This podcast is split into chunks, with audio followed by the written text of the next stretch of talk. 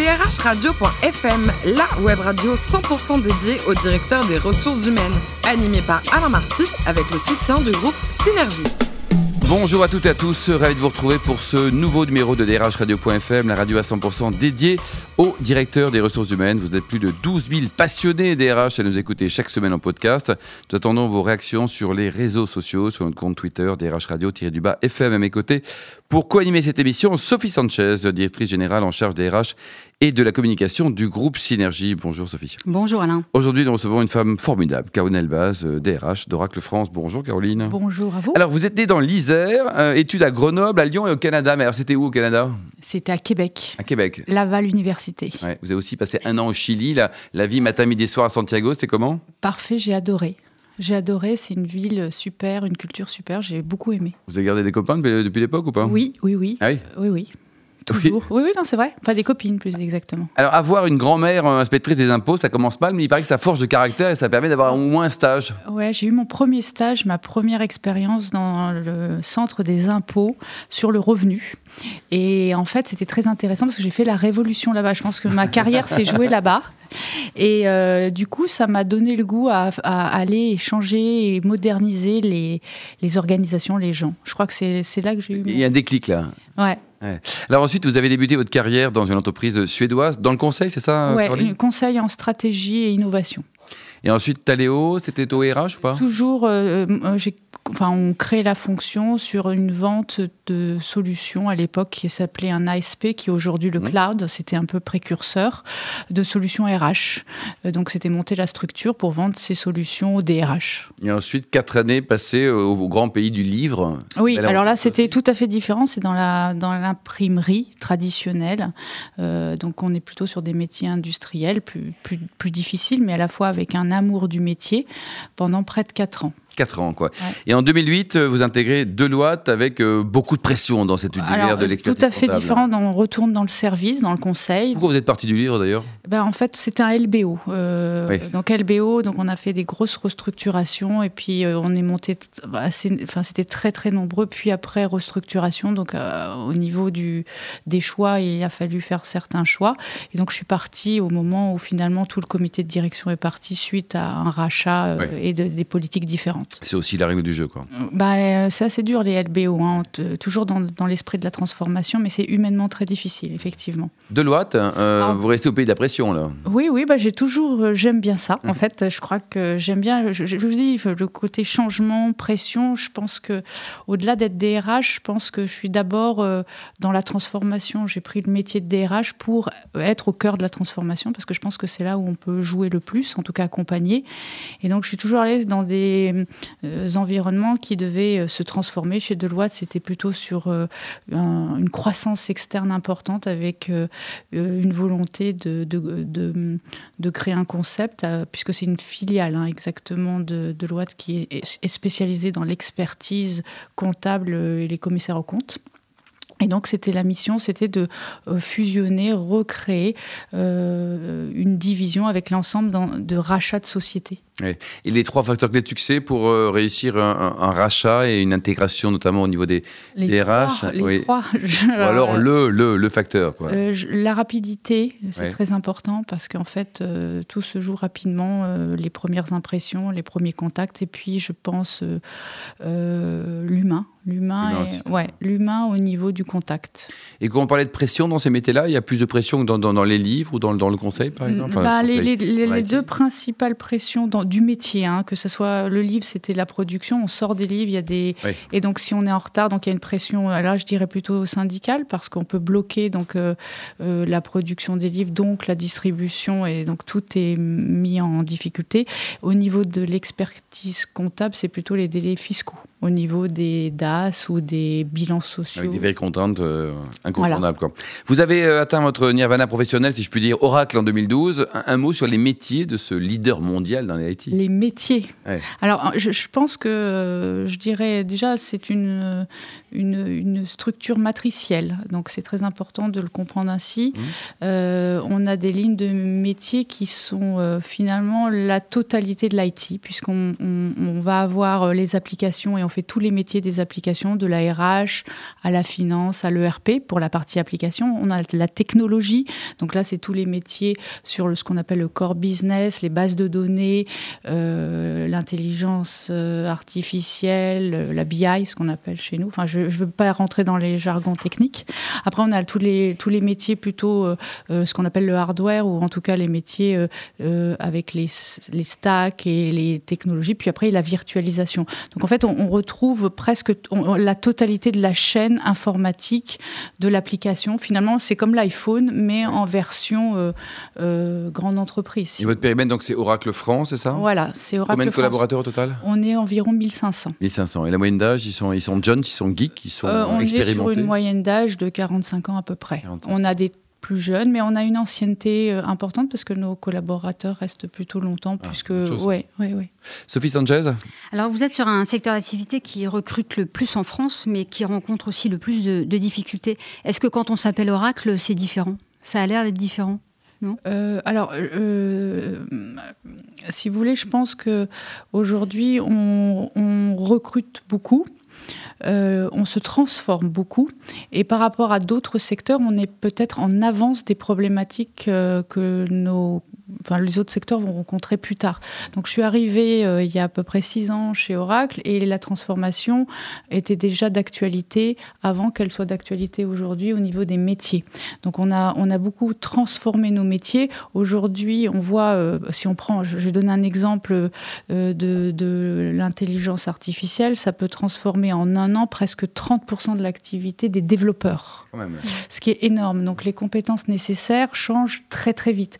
Donc moi, ça fait déjà très longtemps qu'on est dans une dynamique de transformation des compétences qu'on ne trouve pas forcément sur le marché, puisque euh, on est en, avance par rapport à ça. Donc, il y a des métiers qui peuvent être recrutables, puisque existants sur le marché, et d'autres qui doivent se transformer, qu'on ne trouve pas sur le marché, qui sont finalement la fusion de différents métiers. Sophie Ça vous permet de fidéliser aussi en même temps. Donc euh. Oui, euh, oui. Après, euh, il y, a, y, a, un marché qui est quand même très petit puisque les compétences sont rares, on forme et voilà, c'est quand même très spécifique. Mmh. Et, et, ce, ce, cette difficulté à, à, à, trouver des compétences, selon vous, c'est dû à quoi? Il y a un décalage entre le marché de la formation en France et les besoins des, entreprises? là, enfin bon, après, c'est des, des opinions qui me sont très personnelles. Je pense qu'aujourd'hui, on a un enseignement et des formations qui ont. Alors, je parle pour la France hein, en mm. particulier, avec des, euh, des filières, que ce soit euh, à une époque, c'était la filière des ingénieurs, euh, comme, ou alors des sales, enfin, des commerciaux. Et aujourd'hui, ce qu'on demande à nos, enfin, à nos collaborateurs, c'est d'avoir la compétence technique d'un ingénieur, mais aussi la capacité d'un consultant et l'analyse d'un d'un consultant en stratégie ou d'une école de commerce, mais aussi la capacité de vendre et de comprendre le, cycle de Non, justement, c'est ce que je dis, c'est parce que nos clients, ce qu'ils veulent, c'est une solution avec euh, euh, la capacité de comprendre leurs problématiques, de la réfléchir avec eux, mmh. et non pas quelqu'un qui va vendre un produit à un besoin. Donc, euh, on est en train de changer d'ADN finalement. Enfin, nos clients changent d'ADN, nos collaborateurs doivent changer. Mais cette problématique, elle existe finalement dans le secteur du conseil, dans le secteur de l'informatique et dans le secteur du développement. Mmh. Alors, vous, euh, vous avez un, label, le label euh, Happy Trainees. oui, alors ça, c'est un. Oui, oui tout ah, c'est aussi une source de, de, candidats potentiels euh Oui, mais je ne l'ai pas fait dans ce cadre-là. D'accord. En fait, je, je, pense qu'aujourd'hui, le, le, clé du, succès de la transformation, au-delà des solutions technologiques, c'est les hommes, comme je le disais, l'ADN. On a une problématique de mixité, puisque les femmes, aujourd'hui, ne sont pas assez présentes dans les milieux managériaux et dans les directions. Euh, les conflits euh, générations sont compliqués à gérer, alors que ce qu'on demande justement, c'est le travailler ensemble, le travailler avec, on ne sait pas où l'idée va arriver et comment elle va arriver.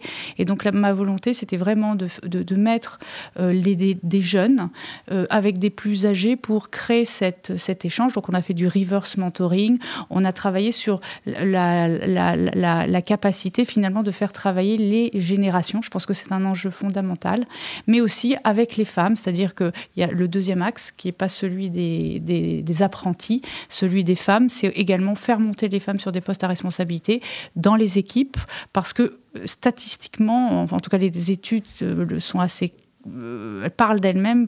je crois que c'est à peu près 14% des comités de direction qui sont mixtes qui augmentent leur, leur, leur performance. Leur performance. Et au COMEX d'Oracle, il y a combien de femmes? Bah Justement, on a travaillé au départ, il n'y en avait qu'une. Une sur combien? On est une dizaine. Aujourd'hui, on est presque cinq. Pourquoi presque bah parce, bah, euh, parce, que je suis Vous pas avez un doute Non, non, c'est pas ça. Je suis pas sûr du nombre. C'est que ah c'est presque la moitié, énorme, mais je sais pas si c'est 10 ou 9. Ah d'accord, ok.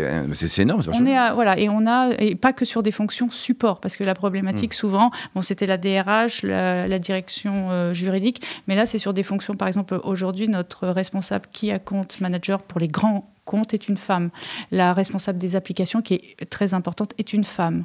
Donc on, aussi sur des fonctions qui sont des fonctions sales ou commerciales qui étaient jusqu'alors réservées en tout cas plus souvent aux hommes. Mmh. Et ça, c'est l'impulsion, la vôtre bien sûr, mais également celle de votre président. Je suppose que le président est moteur aussi dans ce... Alors, je parle pour la France, là, c'est vraiment une volonté. Évidemment, euh, Safra Katz, qui est notre euh, présidente, a cette volonté, c'est très important, elle y croit beaucoup, c'est une femme, mais c'est vrai que c'est une initiative aussi euh, très... Euh, c'est l'avantage d'une société comme Oracle, c'est-à-dire qu'on a une... On est, on est dans une structure matricielle, mais on a une liberté aussi dans notre périmètre d'insuffler des politiques. Et sur la France, notamment, c'était vraiment une volonté euh, France d'avoir de, cette politique-là avec les partenaires sociaux. Donc en fait, tout est en accord avec les partenaires sociaux qui justement vont pouvoir contrebalancer euh, les, politiques soit euh, françaises ou parce que c'est important hein, de pouvoir co-créer avec nos partenaires et modifier les politiques, euh, enfin pas les politiques, les règles sociales, euh, puisque c'est ce que le législateur veut finalement qu'on puisse mmh. euh, co-créer ensemble. Et puis aussi par rapport à la structure matricielle qui parfois est complexe. Mmh. Alors, dernière question, vous parliez de, l'intelligence artificielle euh, et, on en parle beaucoup dans le monde des, RH en, ce moment. Est-ce que, euh, est que les algorithmes et, les RH, ça peut faire bon ménage? On a, on a vu il n'y a pas très longtemps qu'Amazon a, mis fin à une, à une expérimentation euh, pour recruter des, développeurs. les algorithmes, en, fait, avaient tendance à, considérer que le modèle masculin était l'idéal pour, pour exercer ce métier, bah, parce qu'il y a beaucoup d'hommes aussi dans, dans ce secteur. Donc, quel est votre avis, vous, justement, qui êtes sur ce secteur? Euh, bah, Je pense qu'il faut toujours garder, et c'est un peu la philosophie, euh, l'aspect humain est important, et tout ce qui. Enfin, l'intelligence artificielle ou les KPI, parce que ça peut être aussi la, gestion, on mm. mesure nos pas, on mesure mm. tout. Euh, et on peut voir, par exemple, notamment sur une course, c'était Oracle qui a lancé la, course avec un bateau qui mesurait l'ensemble des on, voit les résultats qui peuvent être très efficaces. Après, je pense qu'il faut toujours, et c'est un peu la philosophie euh, euh, et notre rôle RH, de garder un esprit critique. Les outils doivent rester des outils qui nous permettent d'augmenter notre performance et doivent être utilisés comme, comme tels, mais il faut garder euh, une analyse et mettre de l'humain dans cette analyse. Donc, euh, il faut prendre toujours ça euh, dans, le, dans le respect euh, d'une éthique, d'une logique et d'une certaine forme d'intelligence. Après, je pense que il faut toujours rester sur le terrain et rester humain. Mm. plus on met de la technologie, plus on met des réseaux sociaux, plus on met de la technique, plus il nous faut de l'humain. D'où l'importance de contrebalancer et d'accompagner ces transformations. Un lien physique. Oui, ou, une relation, en tout cas, une relation humaine. C'est quoi le Krav Maga, Caroline? C'est un sport de combat israélien. Vous avez pratiqué pendant longtemps? Euh, ben, presque un an.